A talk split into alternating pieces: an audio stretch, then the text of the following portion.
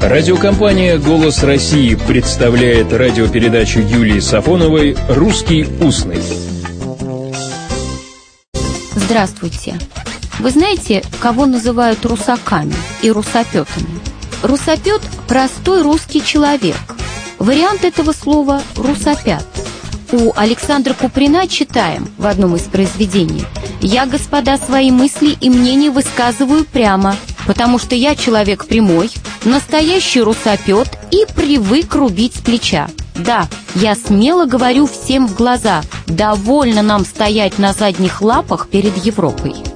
В словаре Морица Ильича Михельсона «Русская мысль и речь» словарь 1914 года о русопете написано так «Ироническое, русский, любящий все русское».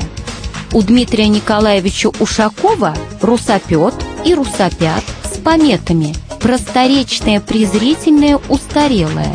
Русский с грубо выраженными шовинистическими взглядами, квасной патриот. А вот и Владимир Иванович Даль. Слова «русак» и «русопет» он объясняет так. Русак вообще русский человек, русачка, русская.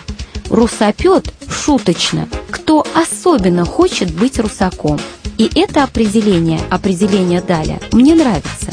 Наверное, к таким русакам, к русопетам, кто особенно хочет быть русским, относился и Шишков Александр Семенович, который говорил, что слово «республика» – не что иное, как «режь публику». Об этом писал Петр Андреевич Вяземский в своей старой записной книжке. В этой старой записной книжке Вяземский замечает много и верно об особенностях русского языка. Книжка хоть и записная, хоть и старая, а замечания по-прежнему актуальны. Вот, например, читаем у Вяземского. Один директор департамента делил подчиненных своих на три разряда. Одни могут не брать, другие могут брать, третьи не могут не брать. Замечательно пишет Вяземский, что на общепринятом языке у нас глагол «брать» уже подразумевает в себе взятки. Секретарь в комедии «Ябеда» поет «Бери, тут нет большой науки, бери, что только можешь взять.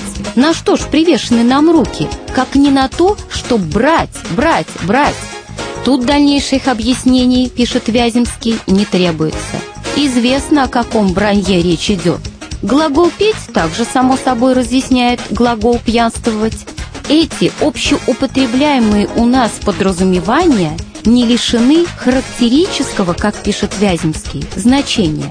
Другой начальник говорил, что когда приходится ему подписывать формулярные списки и вносить в определенные графы слова «достоин» и «способен», часто хотелось бы ему прибавить «способен ко всякой гадости» достоин всякого презрения. Вот так. Старая, но не забытая, да и не изжитая. Всего доброго, добрых слов и добрых встреч.